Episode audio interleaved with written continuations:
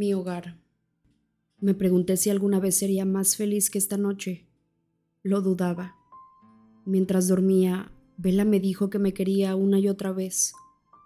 La dicha que impregnaba su voz era más que las palabras en sí, todo lo que yo podría llegar a desear. La hacía feliz de verdad. ¿Acaso no excusaba eso todo lo demás? Al final, al despuntar el día, cayó en un sueño más profundo y supe que no volvería a hablar. Después de terminar de leer su libro, que ahora se había convertido también en uno de mis preferidos, pensé en el día que nos esperaba, en la visión de Alice en la que Bella visitaba a mi familia. Aunque lo había visto con nitidez en la mente de mi hermana, me costaba creerlo. Quería Bella hacer aquello. Quería yo. Pensé en la amistad considerable desarrollada de Alice y Bella una amistad cuya existencia la propia Vela aún ignoraba. Ahora que me sentía seguro respecto al futuro al que aspiraba y las probabilidades de que se hiciera realidad, sí me parecía algo cruel mantenerlas separadas. ¿Qué pensaría Vela de Emmet? No estaba seguro al 100% de que mi hermano se fuera a comportar como era debido. Probablemente le parecería hilarante decirle a Vela algo desagradable o terrorífico. Quizás si le prometía algo que quisiera, un combate de lucha libre quizá, un partido de fútbol, debía de haber un precio que estuviera dispuesto a aceptar. Ya había visto que Jasper mantendría las distancias, pero era porque Alice había pensado en decírselo o dependía su visión de mis acciones. Bella ya había conocido a Carlyle, claro, pero en esta ocasión sería distinto. Me gustaba la idea de que pasara tiempo con él, era el mejor de todos nosotros. Conocerlo más a fondo solo haría que nos tuviera todavía en más estima. Y Esme, por su parte, estaría extática por conocer a Bella. La idea de causarle a Esme tanta felicidad casi hacía que me decidiera presentársela. En realidad, solo había un obstáculo. Rosalie. Llegué a la conclusión de que prepararla era imperativo antes siquiera de pensar en llevar a Bella a casa y para eso tenía que dejarla. La miré. Seguía profundamente dormida. Yo me había trasladado al suelo, al lado de su cama, cuando había empezado a hacer sus giros nocturnos. Me apoyé contra el borde del colchón, con la mano estirada y un mechón de su pelo enrollado en el dedo. Suspiré y me desenredé de ella. Tenía que hacerlo. No se daría cuenta de que me había ido, pero durante este corto interludio yo sí la extrañaría. Fui a casa a toda prisa con la esperanza de completar mi tarea lo más rápido posible. Alice ya había cumplido con su parte como de costumbre. La mayoría de las cosas que yo quería organizar eran simples detalles. Alice sabía cuáles eran los más esenciales, así como no podía ser de otra forma. Cuando llegué corriendo a casa, Rosalie ya me estaba esperando en el porche delantero, sentada en el primer escalón. Alice no le había contado mucho. Cuando la vi me pareció que estaba algo confundida, como si no tuviera ni idea para qué estaba esperando. Sin embargo, al verme frunció el ceño de inmediato. Ah, ¿y ahora qué? Rose, por favor. La llamé. ¿Podemos hablar? Tendría que haber sabido que Alice solo pretendía ayudarte a ti. Y a sí misma un poco. Se puso en pie y se sacudió los jeans. Por favor, Rose. Está bien, está bien, di lo que tengas que decir. Le tendí el brazo a modo de invitación. Damos un paseo. Apretó los labios, pero asintió. La guié hacia el otro lado de la casa, hasta la orilla de aquel río negro como la noche. Al principio caminamos bordeando el agua hacia el norte, en silencio. No había más sonido que el de la corriente del río. Había elegido este camino a propósito, Tenía la esperanza de que le recordara el momento que yo había estado rememorando un rato antes, el día que Rosalie había traído a Emmet a casa, la primera vez que ella y yo habíamos encontrado un punto en común. Podemos ir al grano de una vez, protestó. Aunque de su tono de voz solo se desprendía irritación, en su mente también se oían otras cosas. Estaba nerviosa. Tendría miedo de que estuviera enojado por la apuesta. Supuse que se sentía un poco avergonzada. Quiero pedirte un favor, le dije, aunque sé que no te resultará fácil. No era lo que ella esperaba, pero la amabilidad de mi voz la había exasperado todavía más. ¿Quieres que sea simpática con la humana? adivinó. Sí, no tiene que caerte bien si así lo prefieres, pero es parte de mi vida y eso la convierte en parte de la tuya. Ya sé que estás en contra y que no es lo que quieres. No, te aseguro que no, reiteró. Tú no me pediste permiso para traer a Emmet a casa, le recordé. Ella resopló con desdén. Eso es diferente. Fue más permanente, sin duda. Rosalie se detuvo y yo la imité. Me miró con mucha atención, sorprendida y recelosa. ¿Qué quieres decir con eso? ¿No te refieres a nada permanente?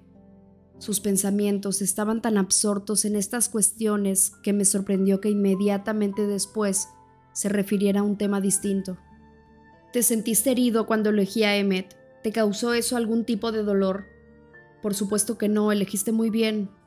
Resopló de nuevo. Mis halagos no la impresionaban. Podrías darme la oportunidad de demostrarte que yo también elegí bien. Rosalie me dio la espalda y se echó a andar de nuevo hacia el norte, abriéndose camino por el indómito bosque. No puedo ni mirarla cuando lo hago, no veo a una persona, solo veo un desperdicio. Sentí que la ira estallaba en mi interior, pese a mis intentos por controlarla. Reprimí un gruñido e intenté recobrar la compostura. Rosalie echó un vistazo hacia atrás y vio el cambio en mi expresión. Hizo una pausa y se volvió. Poniéndose frente a mí, suavizó el gesto. Lo siento, no pretendía ser tan cruel. Es solo que no soporto. No soporto ver cómo hace esto. Tiene la oportunidad de tenerlo todo, Edward, todo. Susurró. El cuerpo de Rosalie estaba rígido por la intensidad de sus emociones. Tiene por delante una vida llena de posibilidades y lo va a desperdiciar todo, absolutamente todo todo lo que yo perdí. No puedo verlo, no soy capaz de soportarlo. La miré conmovido. Los últimos días me habían molestado los extraños celos de Rosalie, que sin duda se debían a que yo prefería Bella. Esa parte era mezquina e infantil, pero esta era diferente. Se trataba de algo mucho más profundo. Sentí que desde que había salvado la vida de Bella Comprendí a mi hermana por primera vez. Alargué una mano y la puse sobre su hombro con suavidad, convencido de que ella la apartaría. Sin embargo, se quedó muy quieta. No voy a permitir que eso suceda, le prometí con la misma intensidad que ella. Estudió mi rostro unos segundos y entonces visualizó a Bella. No era la representación perfecta de las visiones de Alice en realidad. Se parecía más a una caricatura, pero estaba muy claro lo que pretendía decirme con ese pensamiento. En esa imagen, Bella tenía la piel blanca y los ojos color rojo sangre. Rosalie la había aderezado con un profundo desagrado. No es este tu objetivo. Negué con la cabeza, tan disgustado como ella. No, no, lo que yo quiero es que tenga todo. No pienso arrebatarle nada, Rose. ¿Lo entiendes? No voy a herirla de ese modo. Ahora se sentía inquieta. Pero, ¿y cómo esperas que eso funcione? Me encogí de hombros, fingiendo una despreocupación que no sentía. ¿Cuánto tardará en aburrirse de un chico de 17 años? ¿Crees que puedo conseguir que siga interesada en mí hasta que tenga 23, 25 tal vez? Al final pasará de página. Intenté controlar mis facciones, esconder lo mucho que me costaba pronunciar aquellas palabras, pero no conseguí engañarla. Estás jugando un juego muy peligroso, Edward. Encontraré la forma de sobrevivir. Cuando se haya ido... Me estremecí y dejé caer la mano. No me refería a eso, replicó. Mira, no eres santo de mi devoción, pero no hay ni un solo hombre humano que se pueda comparar contigo y lo sabes. Negué con la cabeza. Algún día querrá más de lo que yo puedo darle. Al fin y al cabo, yo no podía darle gran cosa. Tú habrías querido más, ¿no es así? ¿Qué harías si fuera ella y Emmet fuera yo? Rosalie se tomó mi pregunta muy en serio y reflexionó largo y tendido su respuesta.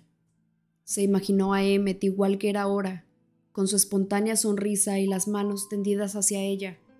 Se vio de nuevo a sí misma como humana, aún hermosa pero menos llamativa, también alargando las manos hacia él. Luego se imaginó a su yo humano dándole la espalda. Ninguna de las dos imágenes parecía satisfacerla. Pero yo sé lo que perdí, pensó con voz apagada. No creo que ella lo vea igual.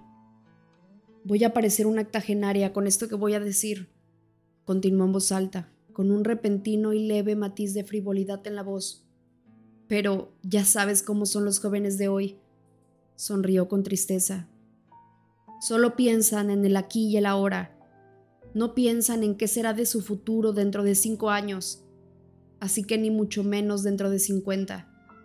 ¿Qué harás cuando te pida que la conviertas? Le explicaré por qué está mal, le hablaré de todo lo que perderá.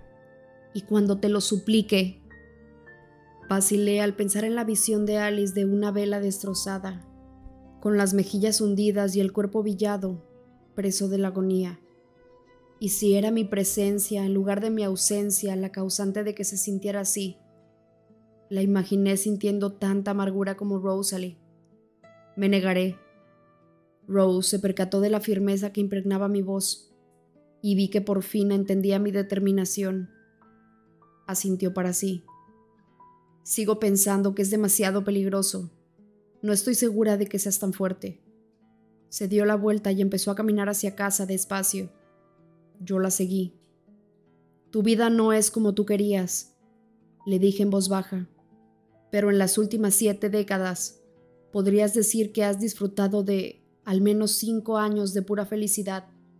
En su mente empezaron a sucederse imágenes fugaces de las mejores partes de su vida, todas ellas relacionadas con Emmet, pero me di cuenta de que, obstinada como nunca, no quería darme la razón.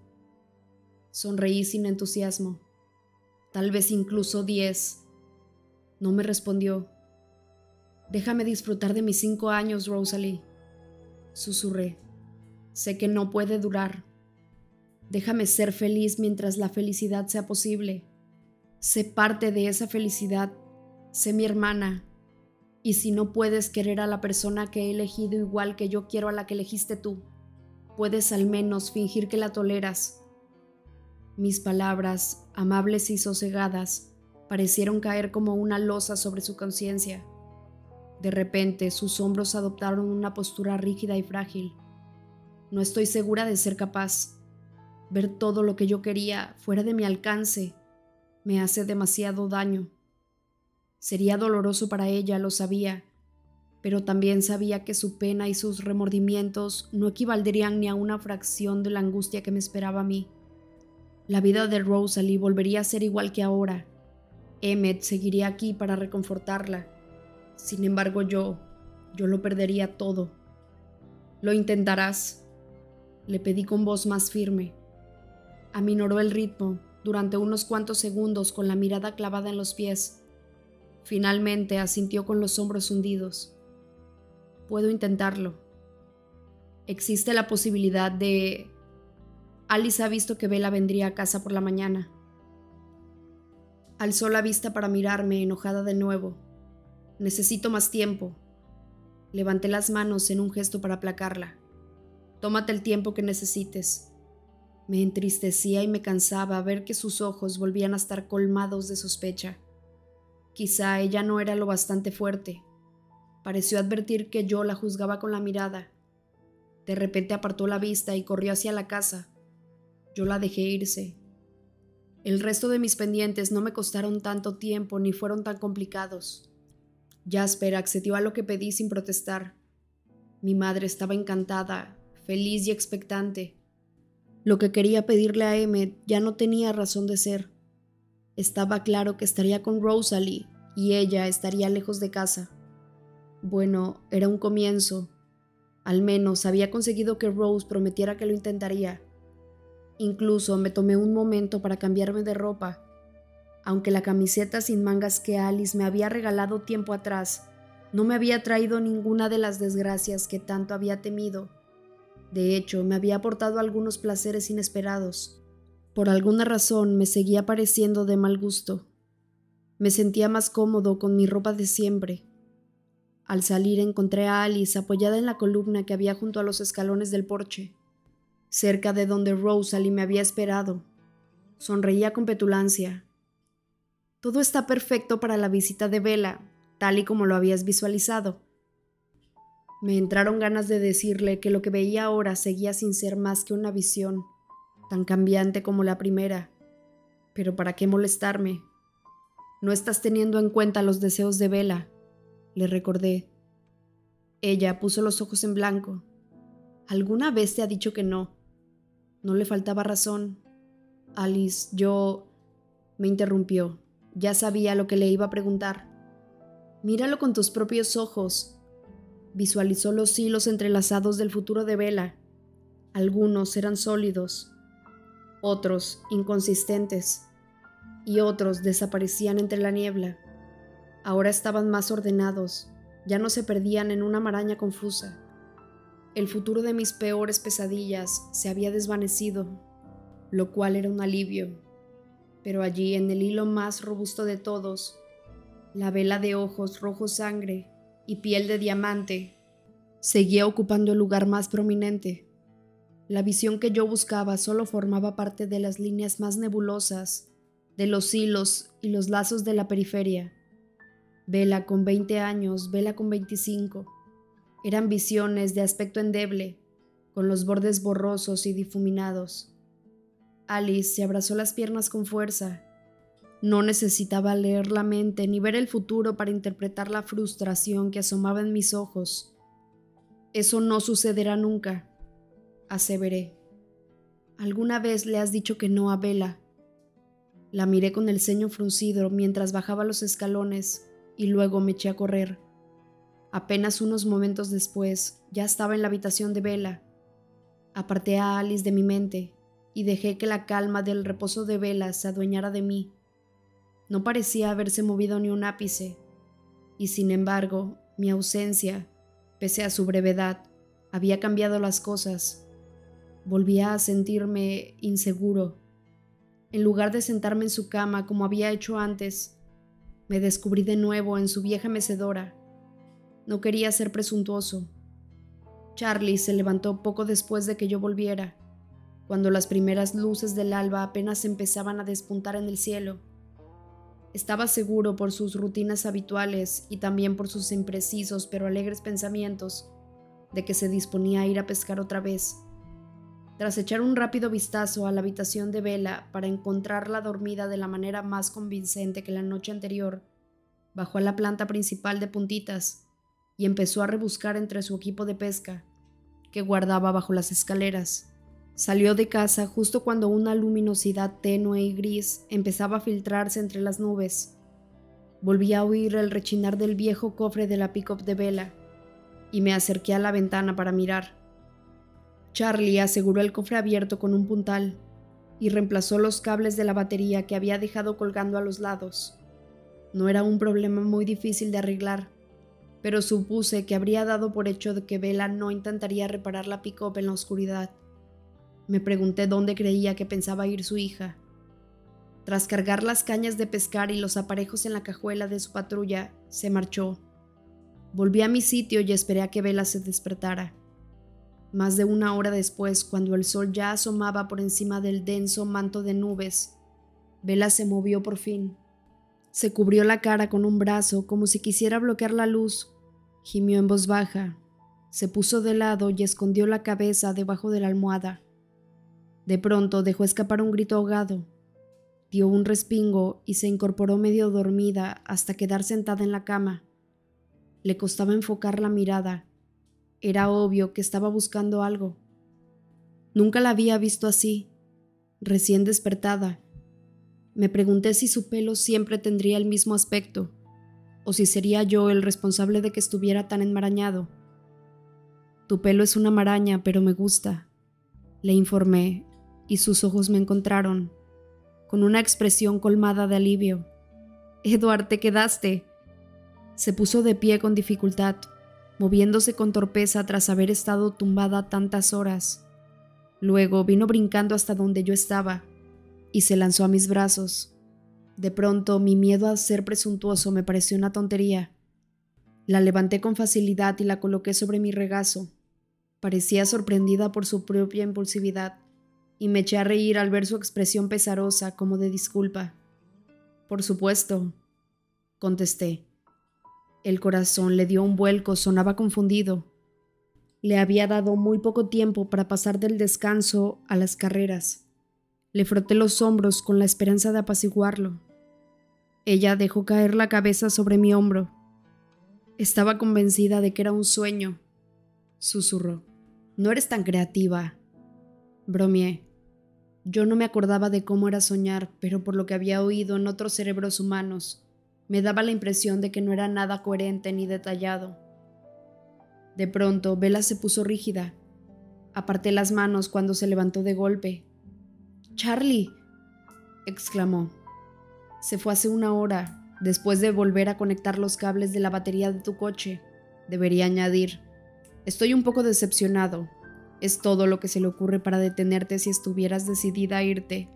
Se balanceó con cierta indecisión sobre los talones, y los dedos de los pies, mirando de mi cara a la puerta y luego a mi cara otra vez. Pasaron unos segundos en los que pareció debatir consigo misma. No sueles estar tan confundida por la mañana, le dije. En realidad no podía saberlo. Nunca la veía hasta después de que hubiera tenido tiempo de sobra para despertarse, pero esperaba que, como solía hacer siempre que yo daba algo por sentado, me contradijera y pasar a explicarme el dilema al que se enfrentaba. Le tendí los brazos para darle a entender que era bienvenida, más que bienvenida, si quería volver a mi regazo. Ella se inclinó hacia mí, pero frunció el ceño y dijo, Necesito otro minuto humano. Por supuesto, estaba seguro de que cada vez me saldría mejor. Esperaré, le prometí. Me había pedido que me quedara y la esperaría hasta que me dijera que me fuera. Esta vez no tardó mucho. La oí dar portazos con los armarios y cerrar puertas de golpe. Tenía prisa. Hice una mueca al oír cómo se pasaba el cepillo por los enredos. Apenas tardó unos instantes en volver junto a mí. Tenía dos manchas de color en las mejillas y los ojos brillantes y llenos de anhelo. Sin embargo, se movió con más cuidado al acercarse a mí e hizo una pausa, insegura, cuando sus rodillas quedaron a un par de centímetros de las mías. Se retorcía las manos, nerviosa, aunque no parecía ser consciente de ello. Supuse que volvía a sentir cierta timidez, que experimentaba la misma inquietud posterior a la separación que había experimentado yo esa misma mañana, y no tenía ninguna necesidad de sentirse así, algo que estaba seguro de que también aplicaba en mi caso. La estreché cuidadosamente entre mis brazos y ella se acurrucó contra mi pecho, envolviendo mis piernas con las suyas. Bienvenida otra vez, murmuré. Ella suspiró satisfecha. Me acarició el brazo derecho con los dedos, despacio, con minuciosidad, hacia abajo y luego hacia arriba, mientras yo la mecía al ritmo de su respiración. Las puntas de sus dedos deambularon hasta mis hombros, y se detuvieron en el cuello de mi camisa.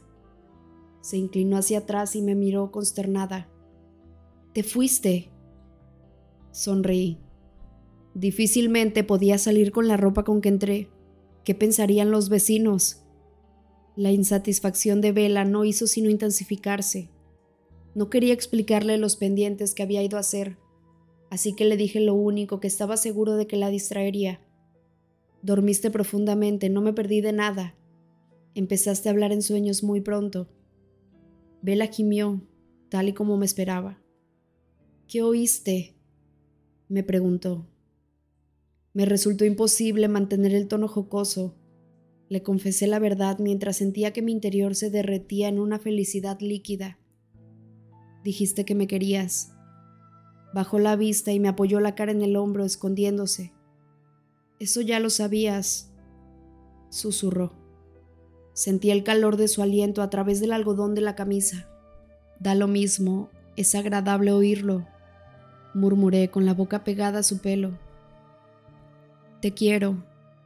Esas palabras no habían perdido la capacidad de emocionarme. Al revés, ahora me parecían todavía más abrumadoras. Significaba mucho que ella eligiera decírmelas a sabiendas de que ahora podía escucharlas. Yo quería hallar palabras todavía más fuertes, palabras que pudieran describir con exactitud en qué se había convertido ella para mí. No quedaba nada en mi interior que no se dedicara por completo a ella. Recordé nuestra primera conversación. Recordé que entonces no sentía que tuviera una vida de verdad. Eso había cambiado. Ahora tú eres mi vida, murmuré. Aunque el cielo seguía encapotado de densas nubes, con el sol profundamente enterrado tras ellas, de algún modo una luz dorada inundó la habitación. El aire se aclaró, se hizo más puro que la atmósfera habitual. Nos mecimos despacio, mientras yo la envolvía en mis brazos y saboreaba aquella perfección. Volví a pensar, tal y como había hecho a menudo en las 24 horas pasadas, que estaría plenamente satisfecho con el universo si no tenía que moverme nunca más. Y a juzgar por cómo su cuerpo se derretía contra el mío, ella debía de sentir lo mismo, pero tenía responsabilidades que cumplir. No me quedaba otro remedio que mantener mi revoltosa felicidad a raya y ser práctico. La abracé con fuerza un instante más y luego me obligué a relajar los brazos. Hora de desayunar, propuse. Vela vaciló, tal vez tan reacia a separarse de mí como yo lo estaba a separarme de ella. Luego apartó el torso del mío y se inclinó hacia atrás para que pudiera ver su rostro. Tenía los ojos abiertos de par en par, aterrorizados. Abrió la boca y se llevó las manos al cuello para protegerse. Su evidente angustia me horrorizó de tal forma que no pude procesar lo que estaba ocurriendo. Desplegué mis sentidos a mi alrededor como tentáculos, en busca del peligro que la amenazaba. Pero entonces, antes de que me diera tiempo a saltar por la ventana con ella en brazos y correr hasta llevarla a un lugar seguro. Relajó el rostro con una sonrisa taimada. Por fin entendí la relación entre mis palabras y su reacción. Era un chiste. Se echó a reír. Era una broma, y tú dijiste que no sabía actuar. Tardé medio segundo en recuperar la compostura. El alivio me hacía sentir débil, pero aún estaba alterado. Eso no ha sido divertido. Lo fue, insistió. Y lo sabes. No pude evitar sonreírle. Supuse que si los chistes de vampiros iban a ser recurrentes, sería capaz de soportarlo. Lo haría por ella. Puedo reformular la frase, hora de desayunar para los humanos. Ella sonrió alegremente. Ah, de acuerdo. Aunque estaba dispuesto a aceptar un futuro lleno de chistes malos, no estaba del todo preparado para permitir que Vela saliera indemne en esta ocasión. Me moví con extremo cuidado, pero no despacio, con la esperanza de que le resultara tan impactante como me había resultado a mí su broma. Aunque sin asustarla tanto, claro, me la eché al hombro y salí como un rayo de la habitación. ¡Ey! protestó. Su voz saltaba con mis movimientos, así que aminoré la marcha mientras bajaba las escaleras. Uf. Ahogó un grito cuando la bajé al suelo y la senté suavemente en una silla de la cocina. Levantó la vista y me sonrió. No estaba impactada en absoluto. ¿Qué hay para desayunar? Fruncí el ceño. No me había dado tiempo a investigar el asunto de la comida humana. Bueno, sabía más o menos qué aspecto tenía, así que probablemente podía improvisar. Um, vacilé. No estoy seguro. ¿Qué te gustaría? Esperaba que fuera algo fácil. Vela se echó a reír al verme tan confundido y se levantó, estirando los brazos por encima de la cabeza. Está bien, solo me defiendo bastante bien, me aseguró. Enarcó una ceja y añadió, obsérvame cazar. Contemplarla en su ambiente fue fascinante y revelador. Nunca la había visto tan cómoda y segura de sí misma.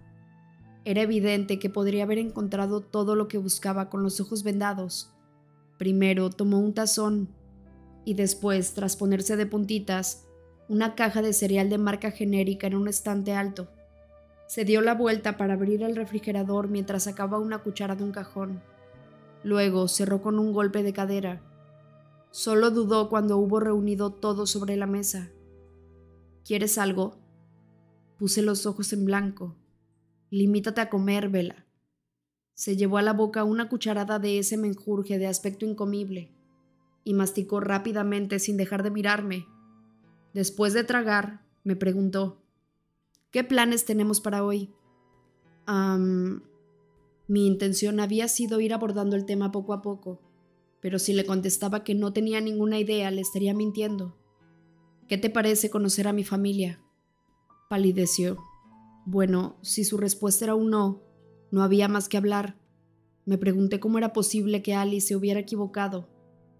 Ahora sí tienes miedo. Le pregunté casi como si quisiera que me dijera que sí.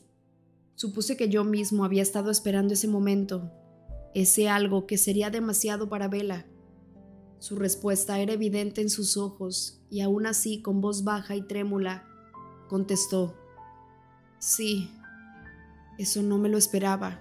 Jamás admitía que tenía miedo, o al menos, jamás admitía tenerme miedo a mí. No te preocupes, te protegeré. Sonreí sin entusiasmo.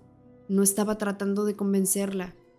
Había un millón de cosas que podíamos hacer juntos que no la harían sentir que se estaba jugando la vida, pero quería que supiera que siempre me interpondría entre ella y cualquier peligro, monstruo o meteorito. Negó con la cabeza. No los temo a ellos, sino a no gustarles. No les va a sorprender que lleves a casa a alguien, bueno, a alguien como yo. Saben que lo sé. Me golpeó una oleada de ira inesperada. Quizá fuera porque tenía razón, al menos en el caso de Rosalie. Odiaba que Bella hablara de sí misma de ese modo, como si hubiera algo malo en ella, en lugar de al revés. Ah, están enterados de todo, respondí. La exasperación en mi voz era evidente. Intenté sonreír, pero sabía que el gesto no había logrado suavizar mi tono. Ayer hicieron apuestas, ya sabes, sobre si te traería de vuelta aunque no consigo imaginar la razón por la que alguien apostaría contra Alice. Reparé en que la estaba predisponiendo contra ellos, pero era justo que lo supiera. Traté de controlar mi rabia. De todos modos, no tenemos secretos en la familia. Es imposible, con mi don para leer las mentes, la precognición de Alice y todo eso.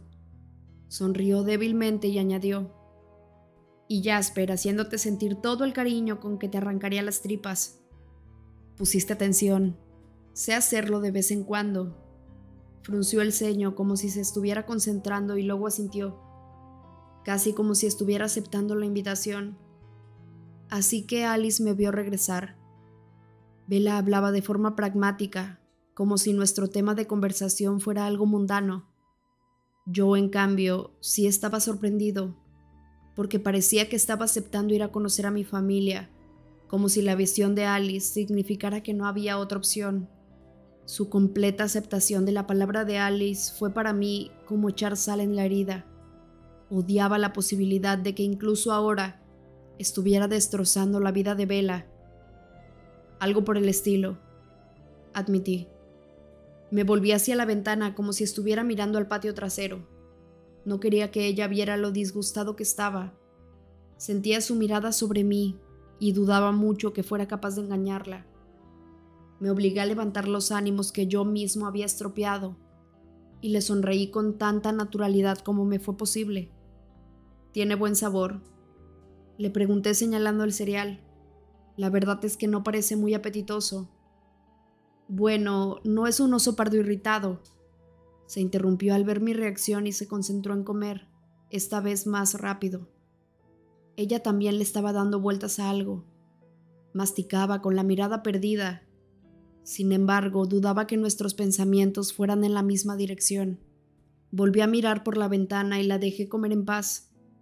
Eché un vistazo al pequeño patio y rememoré el día soleado que había pasado observándola.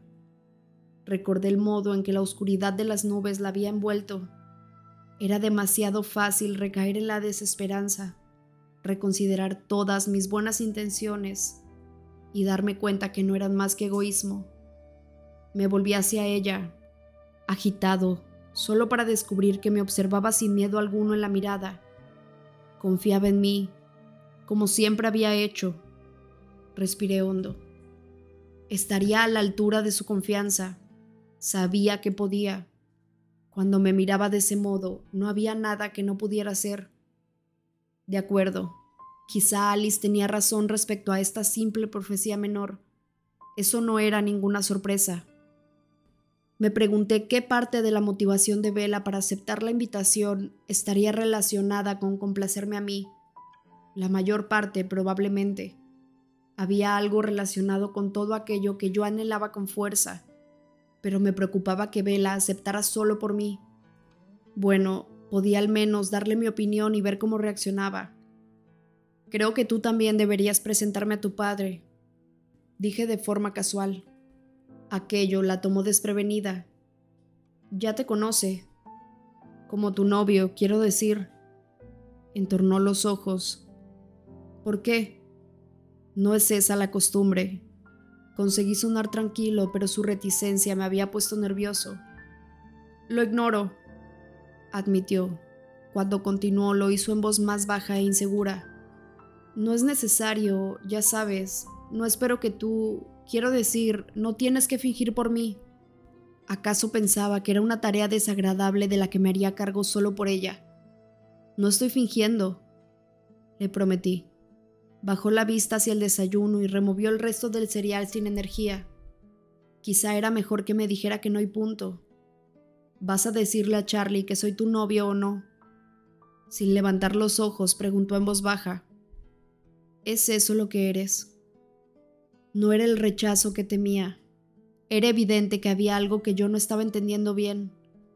Creía que era mejor que Charlie no supiera nada de mí porque no era humano. ¿O era otra cosa? Admito que es una interpretación libre, dada la connotación humana de la palabra. De hecho, tengo la impresión de que eres algo más, susurró con la cabeza todavía agachada, como si le estuviera hablando a la mesa. Una vez más, su expresión me recordó aquella conversación tan cargada que habíamos tenido en la cafetería, a cómo ella pensaba que nuestros sentimientos eran desiguales, que los míos eran menos intensos no comprendía cómo pedirle que me presentara a su padre le había hecho volver a pensar así, a no ser que se tratara de la transitoriedad de la palabra novio. Era un concepto muy humano, efímero. Ciertamente esa palabra no expresaba ni una diminuta fracción de lo que quería que ella fuera para mí, pero era la palabra que Charlie entendería. Bueno, no creo necesario darle todos los detalles morbosos, añadí en voz baja. Alargué una mano para levantarle la cara con un dedo y así poder mirarla a los ojos. Pero vamos a necesitar una explicación de por qué merodeo tanto por aquí.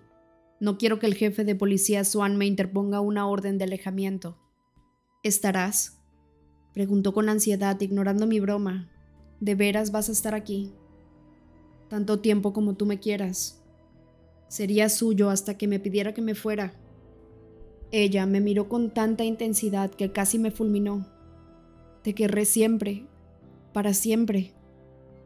Oí la certeza de Alice. ¿Alguna vez le has dicho que no a Bella? Y también las preguntas de Rosalie. ¿Qué harás cuando te pida que la conviertas? Y cuando te lo suplique.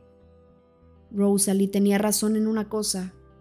Cuando Bella decía la palabra siempre, para ella no significaba lo mismo que para mí. Para ella solo significaba mucho tiempo, significaba que todavía no podía ver el fin. ¿Cómo iba a comprender a alguien de 17 años lo que significaban 50, lo que significaba la eternidad? Era humana, no una inmortal congelada en el tiempo. En apenas unos años se reinventaría muchas veces. Sus prioridades cambiarían a medida que su mundo se expandiera. Las cosas que quería ahora no eran las mismas que querría entonces. Caminé despacio hasta ponerme a su lado, consciente de que se me acababa el tiempo. Le recorrí la cara con las puntas de los dedos. Ella me miró, intentando comprender.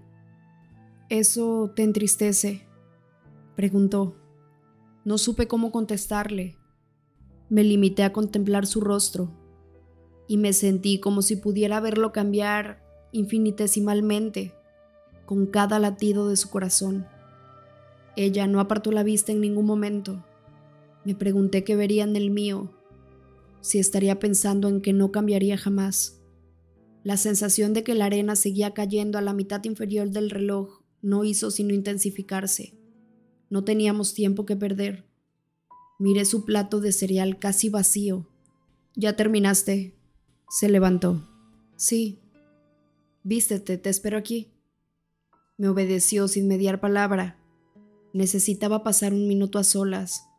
No sabía por qué estaba tan perdido en tantos y tan desagradables pensamientos. Necesitaba tranquilizarme.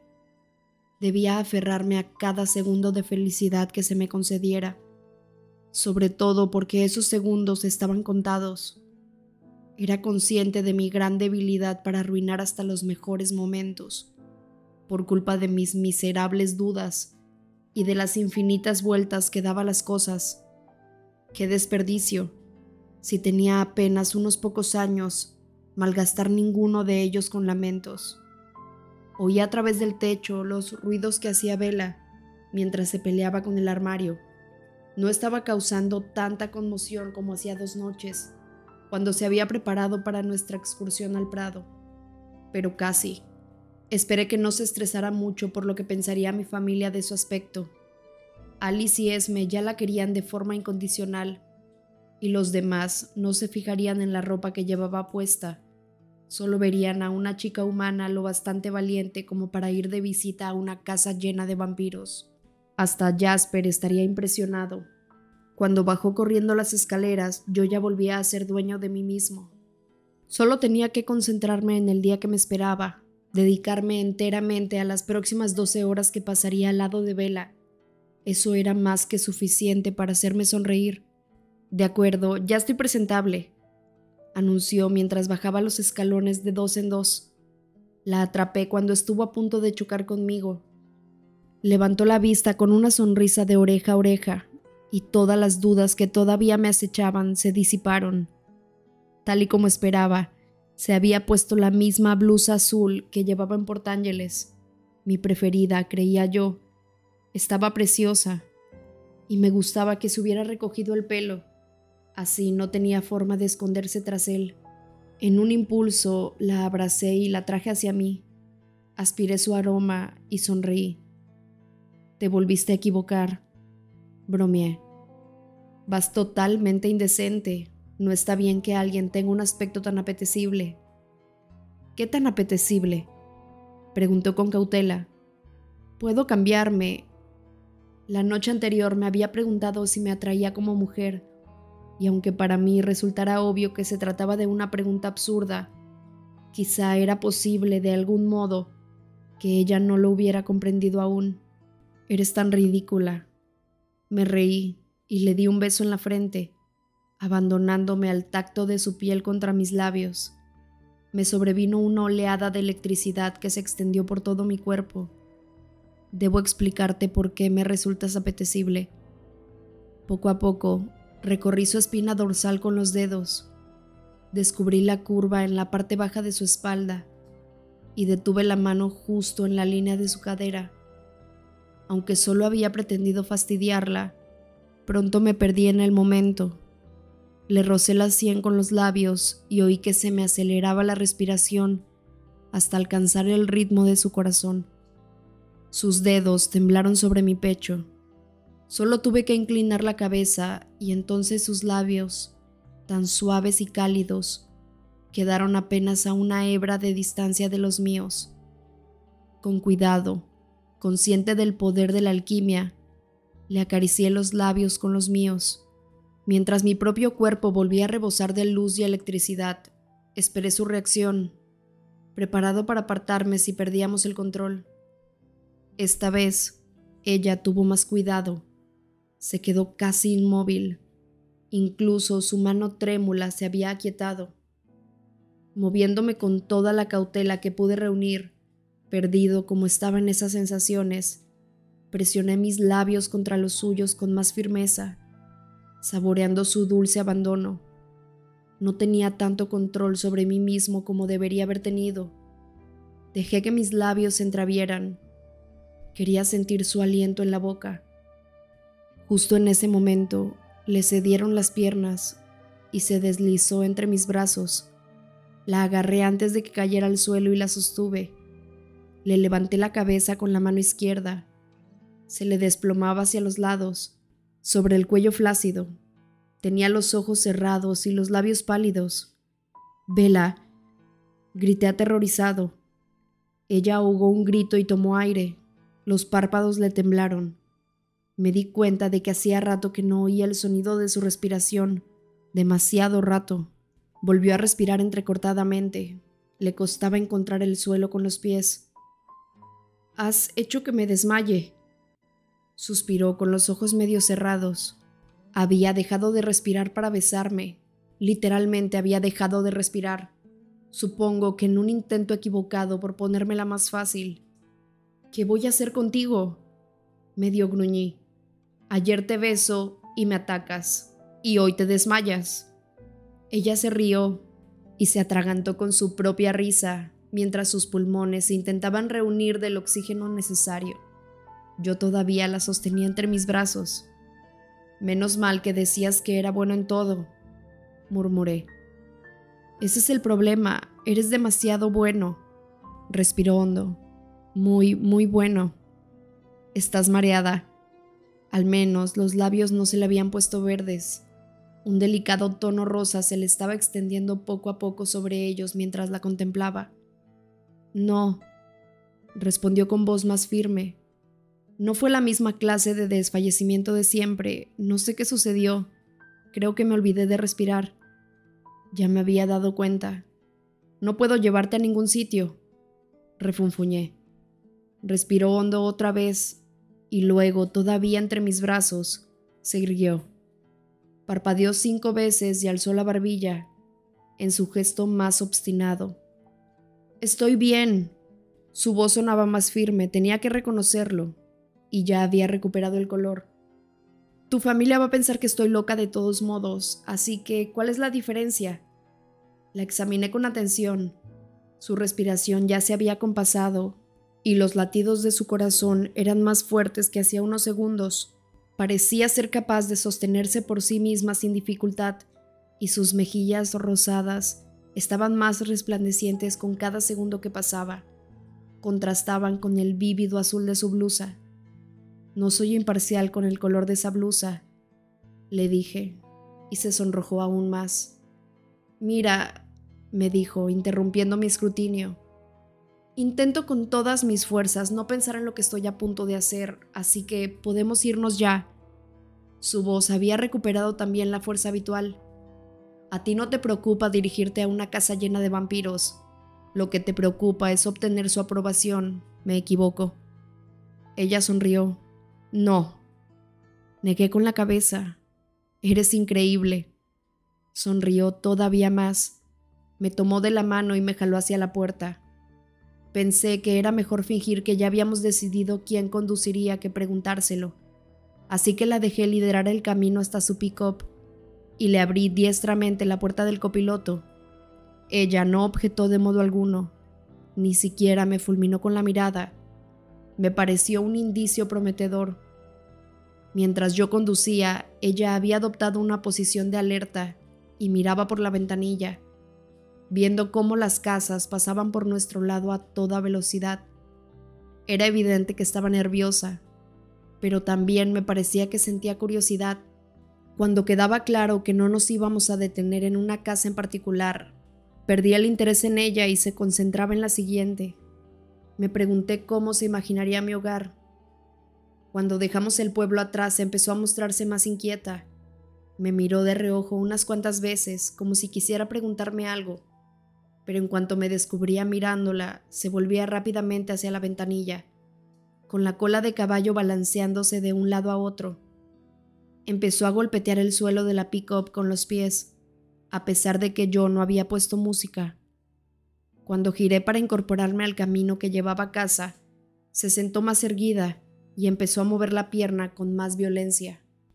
La rodilla le botaba tanto como el pie. Se agarró con tanta fuerza al marco de la ventanilla que se le pusieron los dedos blancos. A medida que el camino serpenteaba y serpenteaba, empezó a fruncir el ceño. Lo cierto era que parecíamos dirigirnos a un lugar tan remoto e inhabitado como el Prado. Las arruguitas de estrés hicieron acto de presencia entre sus cejas. Alargué una mano para acariciarle el hombro y ella me dedicó una sonrisa tensa antes de voltearse de nuevo hacia la ventanilla.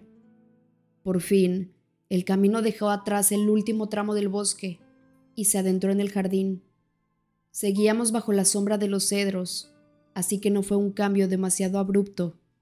Me resultó extraño contemplar esa casa conocida e intentar imaginar qué aspecto tendría para unos ojos que la veían por primera vez. Esme tenía un gusto excelente así que yo sabía que la casa era objetivamente bonita, pero vería Vela una estructura atrapada en el tiempo, perteneciente a otra era, pero que a la vez era nueva y fuerte, como si nosotros hubiéramos viajado atrás en el tiempo para encontrarla, en lugar de que la casa hubiera envejecido hasta alcanzarnos. ¡Guau!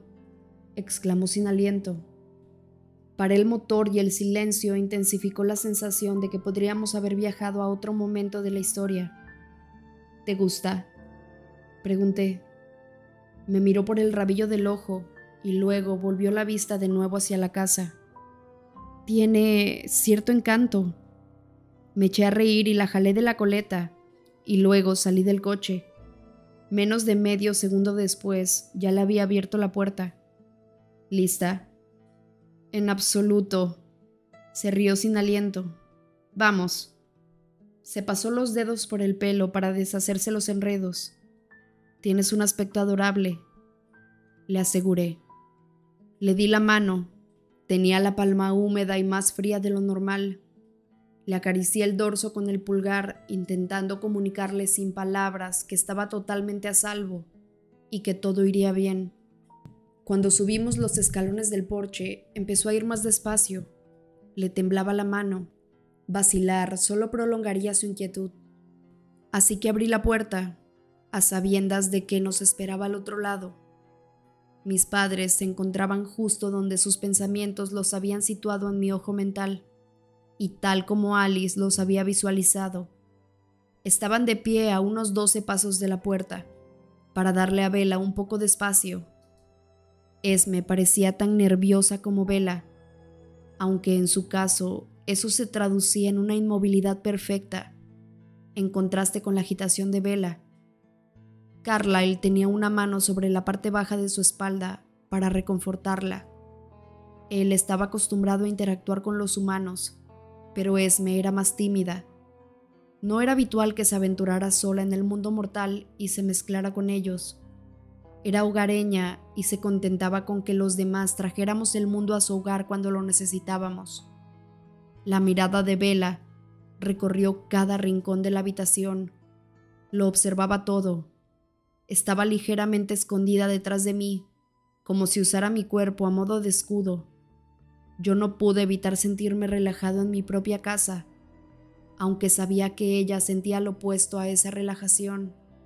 Le estreché la mano Carlyle le dedicó una cálida sonrisa y Esme enseguida lo imitó. Carlyle, Esme, les presento a Bella. Me pregunté si Bella percibiría el orgullo en mi voz mientras la presentaba.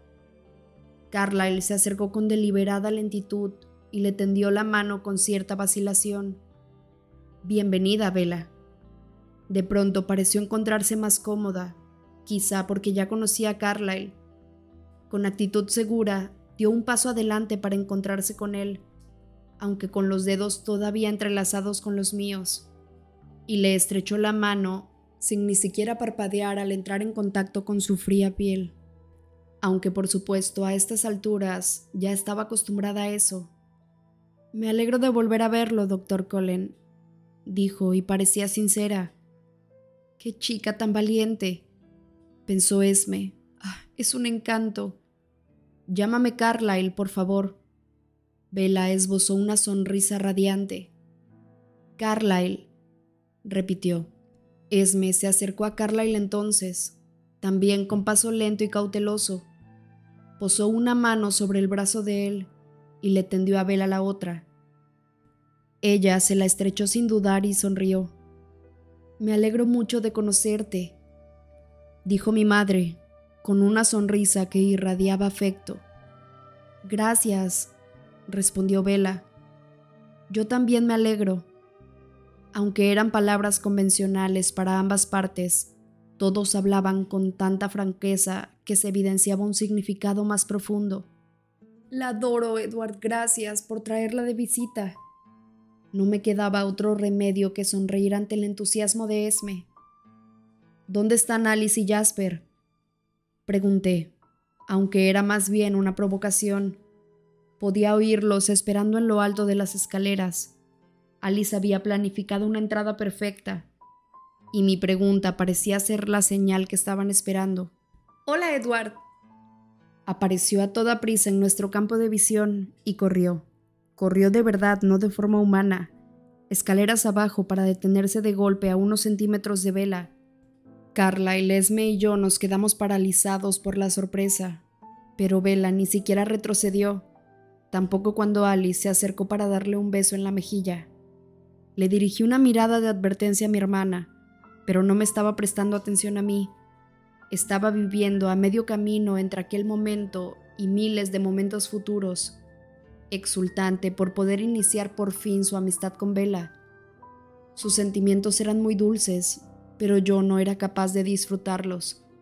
En más de la mitad de sus futuros recuerdos aparecía la vela blanca y sin vida, tan perfecta como fría. Alice no reparó en mi reacción, estaba concentrada en Vela. Hueles bien, comentó. Hasta ahora no me había dado cuenta. Vela se sonrojó y los tres apartaron la vista. Intenté dar con una forma de acabar con el momento incómodo, pero entonces, de repente, esa sensación se desvaneció. Todos nos sentíamos totalmente relajados. Noté cómo la tensión de Vela se esfumaba de su cuerpo.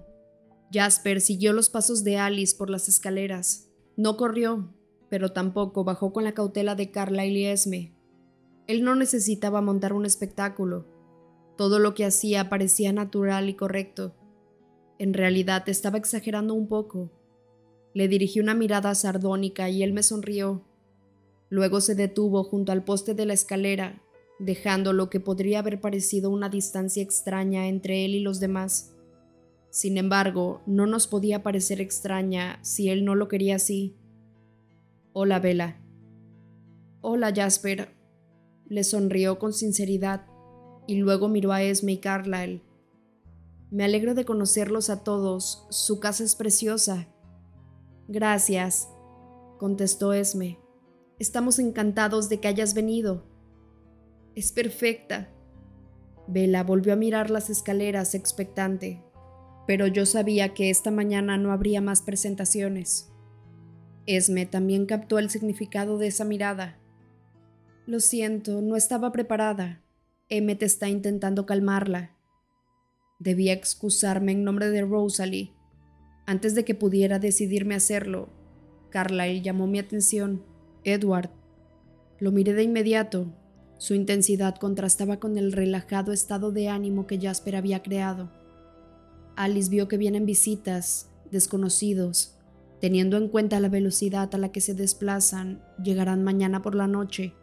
Pensé que debía saberlo de inmediato. Asentí con los labios apretados en una delgada línea. Qué terriblemente inoportuno. En fin, supuse que la parte buena era que ahora podía explicarle a Bella por qué la secuestraba. Ella lo entendería, aunque Charlie no. Debía dar con el plan más seguro y menos disruptivo. O mejor dicho, debíamos. Sin duda ella tendría algo que decir al respecto. Miré a Alice para obtener una explicación visual, pero ella estaba pensando en el tiempo. ¿Tocas? preguntó Esme. Vela estaba mirando el piano. Negó con la cabeza.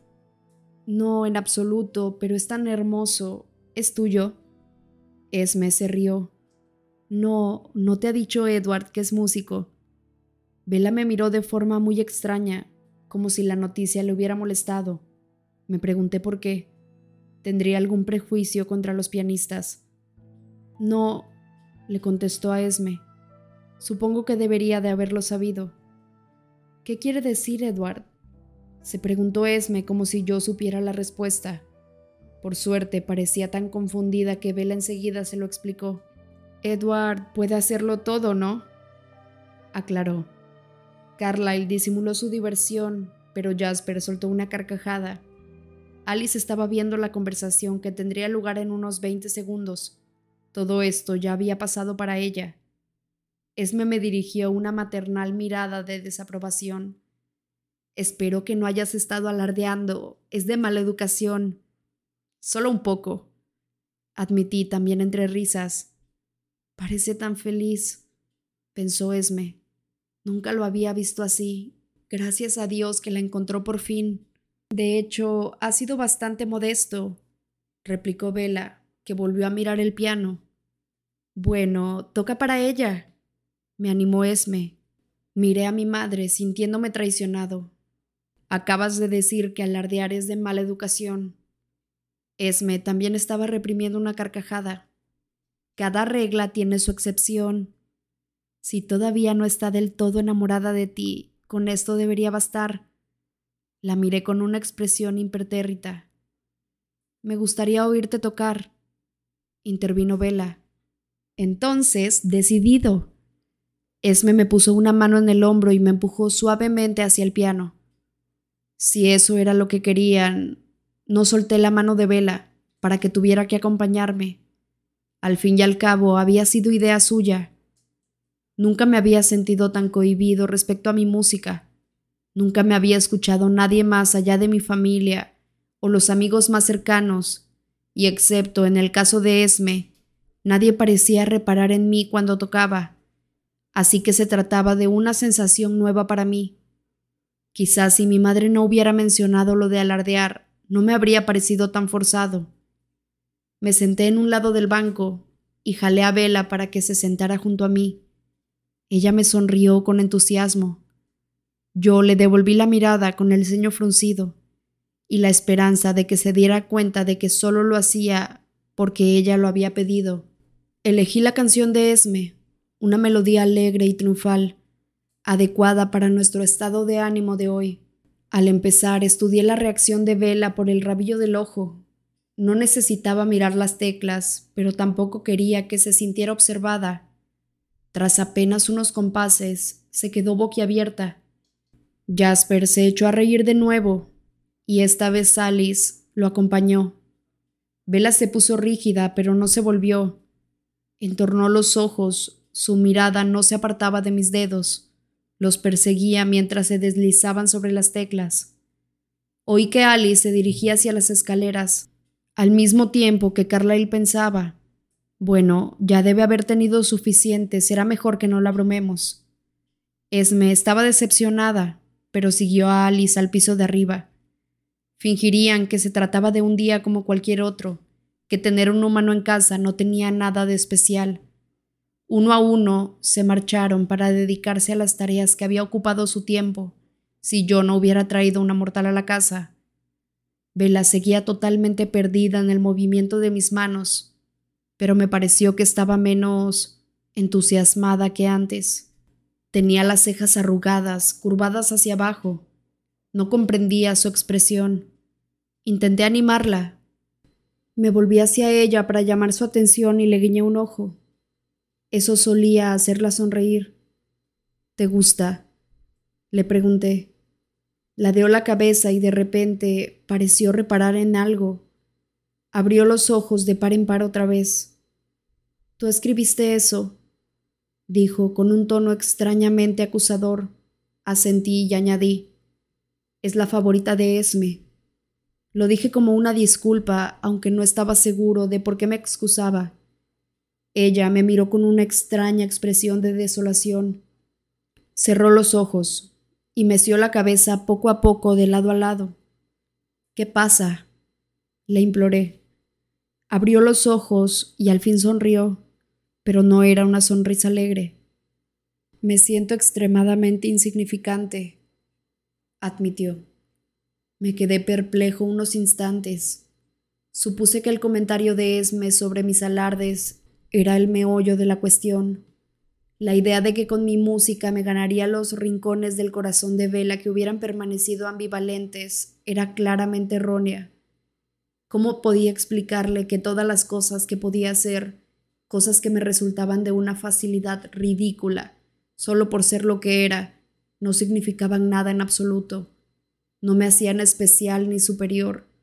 ¿Cómo podía mostrarle que todo lo que yo era jamás bastaría, jamás me haría digno de ella? que ella era el noble objetivo que llevaba tanto tiempo intentando alcanzar. Solo se me ocurrió una forma. Creé una sencilla melodía que me sirviera de puente y salté a otra canción. Ella observaba mi expresión, aguardando una respuesta. Esperé a llegar a la estructura principal de la melodía, con la esperanza de que la reconociera. Tú inspiraste esta, murmuré. Podría ella sentir que esa música había salido del mismísimo núcleo de mi ser, y que ese núcleo, junto con todo lo demás, giraba en torno a ella. Durante unos instantes dejé que las notas de la canción llenaran los espacios que mis palabras jamás podrían llenar del todo. La melodía se expandía mientras la tocaba, y me alejaba de la anterior escala menor para culminar con un final más alegre. Pensé que debía apaciguar sus miedos previos, les gustas, ya lo sabes, sobre todo a Esme. Aunque era probable que Vela ya se hubiera dado cuenta, miró a su espalda. ¿A dónde han ido? Supongo que muy sutilmente nos han concedido un poco de intimidad. Les gusto, gruñó. Pero Rosalie y Emmet sacudí la cabeza con impaciencia. No te preocupes por Rosalie, cambiará de opinión. Apretó los labios. No estaba convencida. ¿Y Emmet? Bueno, opina que soy un lunático, lo cual es cierto. Me reí. Pero no tiene ningún problema contigo. Está intentando razonar con Rosalie. Los labios de Vela se curvaron hacia abajo. ¿Qué le molesta? Respiré hondo y exhalé poco a poco, retrasando el momento Solo quería contarle lo estrictamente necesario y hacerlo de forma que la disgustara lo menos posible. Rosalie es la que más se debate contra contra lo que somos, le expliqué. Le resulta duro que alguien de fuera de la familia sepa la verdad y está un poco celosa. Rosalie tiene celos de mí. Me miró como si sospechara que le estaba tomando el pelo. Yo me encogí de hombros. Eres humana. Es lo que ella desearía ser. Vaya, esa revelación la dejó un poco aturdida. En cuanto a Jasper, la sensación de que todo era perfecto y natural se había desvanecido en cuanto Jasper había dejado de concentrarse en nosotros. Supuse que Bella estaba recordando el momento de las presentaciones sin esa influencia y que había reparado por primera vez en esa extraña distancia que él había dejado entre los dos. En realidad, eso es culpa mía. Ya te dije que era el que hace menos tiempo está probando nuestra forma de vida. Le previne para que mantuviera distancia. Dije las palabras con naturalidad, pero un segundo después, Bella se estremeció. ¿Y Esme y Carlyle? preguntó enseguida, como si estuviera deseando cambiar de tema son felices de verme feliz. De hecho, a Esme no le preocuparía que tuvieras un tercer ojo y dedos palmeados.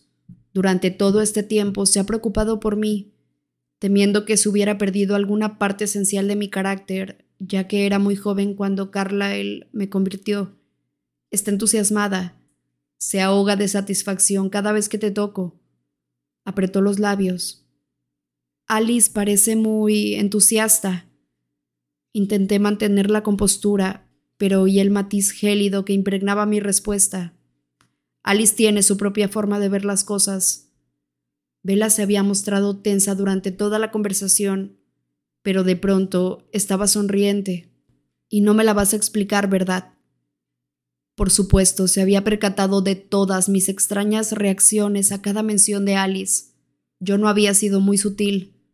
Al menos ahora sonreía complacida por haberme descubierto. Estaba seguro de que no tenía ni idea de por qué estaba molesto con Alice, pero parecía contentarse con demostrarme que sabía que había algo que no le contaba.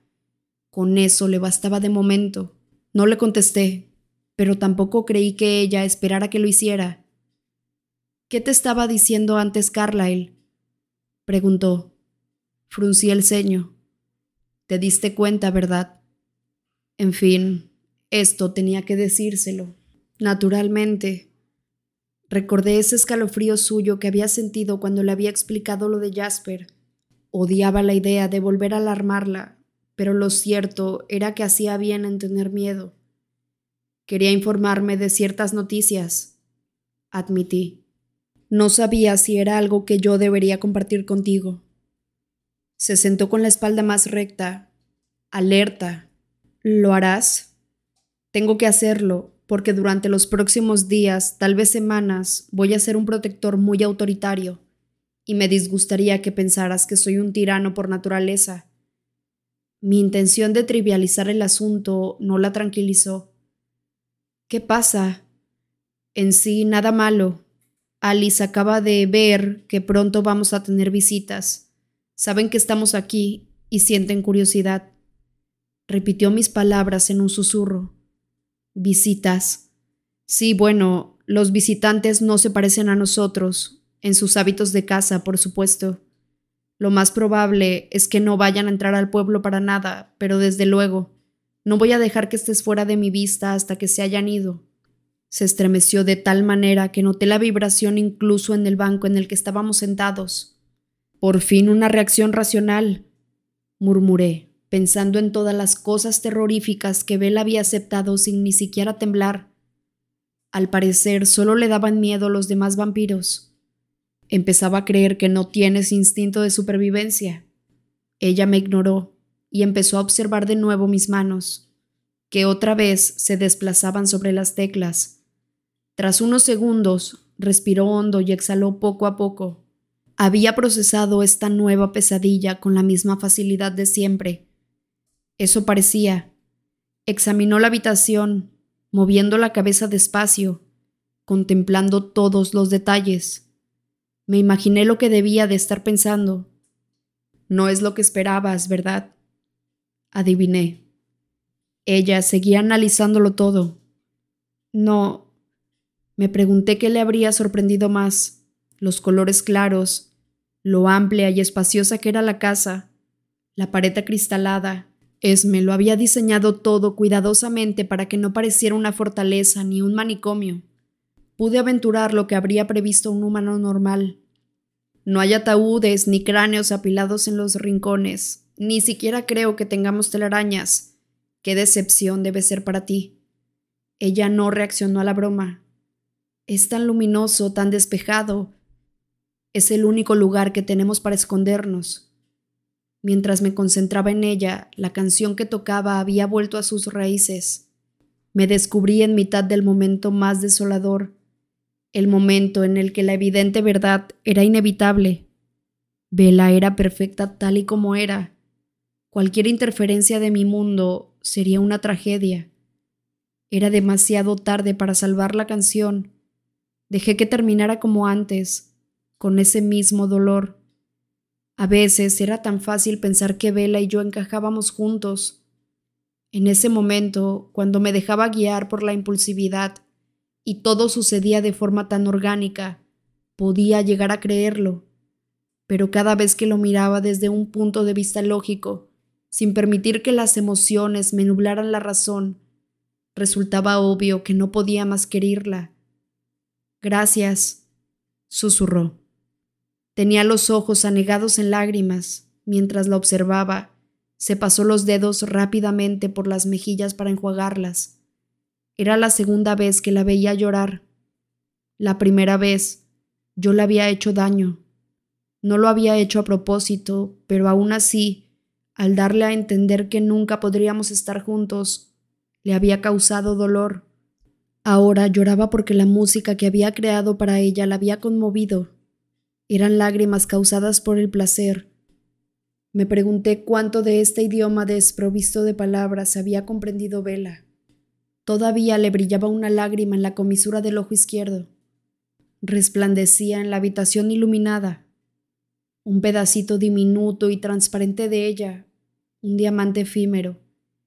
Impulsado por un extraño instinto, alargué una mano para atraparla con la punta de un dedo. La lágrima redonda resplandecía sobre mi piel mientras movía la mano. Me llevé el dedo a la boca y la saboreé. Absorbí esa diminuta partícula suya. Carlyle había pasado muchos años intentando comprender nuestra anatomía inmortal. Era una tarea difícil, basada sobre todo en suposiciones y observaciones. No había cadáveres de vampiros que estudiar. Su mejor interpretación de nuestros sistemas de vida era que nuestro interior debía de ser microscópicamente poroso.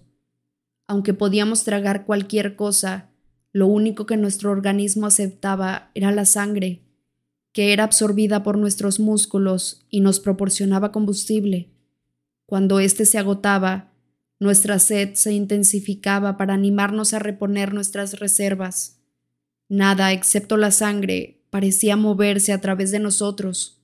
Me tragué la lágrima de vela. Tal vez jamás abandonaría mi cuerpo. Cuando ella me abandonara, cuando hubieran pasado todos los años de soledad, quizá todavía tendría ese pedacito de ella en mi interior, para siempre. Me miró intrigada, pero no tenía una forma razonable de explicarle lo que acababa de hacer. En lugar de eso, apelé a su anterior curiosidad. ¿Quieres ver el resto de la casa? Ofrecí. Nada de ataúdes, se aseguró. Me puse en pie riéndome y la jalé para que se levantara del banco del piano. Nada de ataúdes. La llevé a la segunda planta. Ya había visto casi toda la primera. Desde la puerta de entrada se veía todo, menos el comedor y la cocina que nunca utilizábamos. Mientras subíamos las escaleras, su interés era evidente. Lo observaba todo con atención. El barandal, los suelos de madera clara, el revestimiento de madera que cubría la sala hasta arriba. Era como si se estuviera preparando para un examen. Fui nombrando al propietario de cada habitación por la que pasábamos, y ella asintió en cada ocasión, lista para responder a cualquier pregunta. Cuando estaba a punto de doblar a la esquina y subir a la siguiente planta, se detuvo de repente. Me volví para ver que miraba con tanto desconcierto. Puedes reírte, es una especie de ironía. Pero no se rió. Alargó una mano como si quisiera tocar la gruesa cruz de roble que había ahí colgada, oscura y sombría en contraste con la madera clara de la pared. Pero las puntas de sus dedos no llegaron a rozarla. Debe ser muy antigua, murmuró. Me encogí de hombros. Es del siglo XVI, a principios de la década de los treinta más o menos. Me miró desde abajo con la cabeza ladeada. ¿Por qué tienen esto aquí? Por nostalgia. Perteneció al padre de Carlyle. Coleccionaba antigüedades, sugirió, aunque parecía que ya sabía que se equivocaba. No, la talló él mismo para colgarla en la pared, encima del púlpito de la vicaría en la que predicaba. Vela miró la cruz con intensidad. Permaneció inmóvil tanto rato que empecé a ponerme nervioso otra vez. ¿Estás bien? murmuré. ¿Cuántos años tiene Carlyle? preguntó. Suspiré, intentando apaciguar la conocida oleada de pánico. Sería esta historia la gota que colmaría el vaso, me dispuse a explicárselo, analizando cada pequeño movimiento de los músculos de su rostro. Acaba de celebrar su cumpleaños tricentésimo sexagésimo segundo, o algo así. Carlyle había elegido un día para complacer a Esme, pero solo era una suposición. Carlyle nació en Londres. Él cree que hacía 1640, aunque las fechas no se señalaban con mucha precisión en aquella época al menos no para la gente común. Sí sabe que fue durante el gobierno de Cromwell. Fue el único hijo de un pastor anglicano. Su madre murió al alumbrarlo a él. Su padre era un fanático. Cuando los protestantes subieron al poder, se unió con entusiasmo a la persecución desatada contra los católicos y personas de otros credos. También creía firmemente en la realidad del mal, encabezó cacería contra brujos, licántropos y vampiros. Vela había conseguido mantener la fachada durante la mayor parte de la historia, casi como si se estuviera disociando de los hechos. Sin embargo, cuando pronuncié la palabra vampiros, se puso rígida y contuvo el aliento durante un segundo más. Quemaron a muchos inocentes, por supuesto, continué, ya que las criaturas a las que perseguían no eran tan fáciles de atrapar. Aquello todavía atormentaba a Carlyle, los inocentes que su padre había asesinado, y aún en mayor medida aquellos asesinatos en los que él mismo había estado involucrado en contra de su voluntad. Me alegré por su bien de que los recuerdos estuvieran borrosos y se difuminaran cada vez más y más. Conocía las historias de los años humanos de Carlyle tan bien como las mías propias. Según le describía a Bella su desafortunado descubrimiento de su antiguo aquelarre londinense, me pregunté si ese mundo le parecía real. Era una historia irrelevante ambientada en un país que jamás había visto, separada de su propia existencia por tantos años que carecía totalmente de contexto. Sin embargo, mientras le relataba el ataque que había infectado a Carlyle y matado a sus aliados, con cuidado de omitir detalles con los que preferiría no se obcecara, parecía fascinada. Cuando el vampiro, movido por la sed, se había dado la vuelta para caer sobre sus perseguidores, solo había herido a Carlyle dos veces con sus dientes cubiertos de veneno, una vez en la palma de la mano y otra en el bíceps, en la batalla, el vampiro consiguió a duras penas vencer a cuatro hombres antes de que el resto del iracundo gentío se acercara demasiado. Después de los hechos, Carlyle había teorizado que el vampiro esperaba poder drenarlos a todos, pero eligió la supervivencia por encima de un copioso festín. Agarró los hombres que era capaz de cargar y escapó. No era la muchedumbre lo que amenazaba su supervivencia, por supuesto. Aquellos cincuenta hombres y sus rudimentarias armas no eran más peligrosos para él que un caleidoscopio de mariposas. Sin embargo, los Volturis estaban a menos de mil quinientos kilómetros de allí. Para entonces, sus leyes ya llevaban un milenio establecidas, y su exigencia de que todo inmortal se rigiera por la discreción para el beneficio de todos estaba universalmente aceptada. La historia del avistamiento de un vampiro en Londres con 50 testigos en posesión de los cuerpos exangües de las víctimas, a modo de prueba, no habría sentado bien en Volterra. La naturaleza de las heridas de Carlyle fue desafortunada. El corte de la mano estaba lejos de cualquier vaso importante, y el del brazo no había llegado ni a la arteria braquial ni a la vena basílica. Esto provocó que el veneno se extendiera mucho más despacio y que el periodo de transición se alargara. La conversión de mortal a inmortal era lo más doloroso que ninguno de nosotros había experimentado jamás, así que una versión extendida de la misma no era lo más ideal, por decirlo suavemente. Yo también había conocido el dolor de esa misma versión extendida. Carlyle estaba algo inseguro cuando decidió convertirme en su primer compañero. Había pasado mucho tiempo con otros vampiros más experimentados, entre ellos los Vulturis y sabía que un mordisco mejor situado resultaría en una conversión más rápida. Sin embargo, Carlyle jamás había dado con otro vampiro que se pareciera a él. Todos los demás estaban obsesionados con la sangre y el poder. Ninguno de ellos ansiaba una vida más amable y familiar. Se preguntaba si su conversión lenta y los débiles puntos de entrada de la infección habrían sido, de algún modo, los responsables de la diferencia Así pues, cuando creó a su primer hijo, decidió imitar sus propias heridas.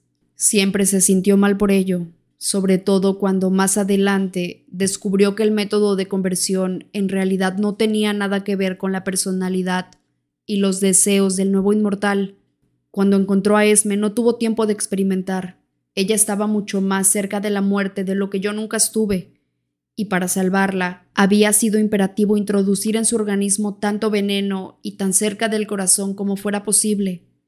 En resumidas cuentas, fue un proceso mucho más frenético que en mi caso, pero es me habría resultado ser la más gentil de todos nosotros, y Carlyle el más fuerte. Le conté a Bella todo lo que pude sobre su extraordinariamente disciplinada conversión. Me descubrí censurando detalles que quizá no debería haberle ocultado, pero no quería recrearme en el dolor atroz de Carlyle. Quizá, dada la evidente curiosidad que Bella sentía por ese proceso, habría sido positivo describírselo mejor. Tal vez habría evitado que quisiera saber más. Se dio cuenta de que se había convertido cuando todo terminó, concluí.